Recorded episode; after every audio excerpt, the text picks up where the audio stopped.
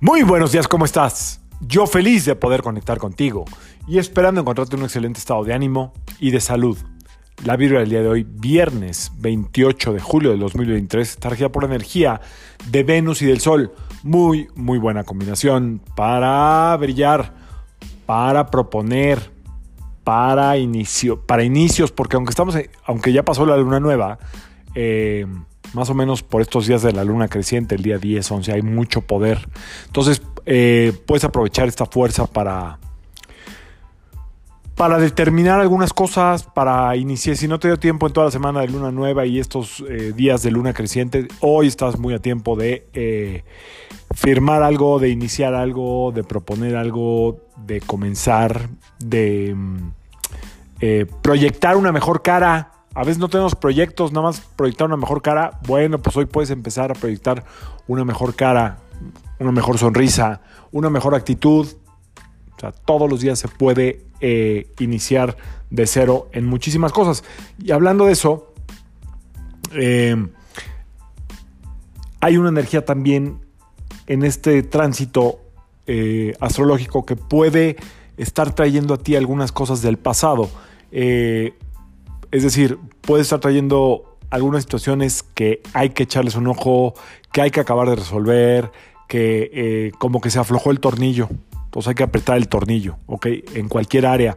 Normalmente cuando eh, se nos presentan situaciones del pasado, que esto lo llevamos, si estamos solteros, como que a una expareja que regresó, etcétera, etcétera, etcétera.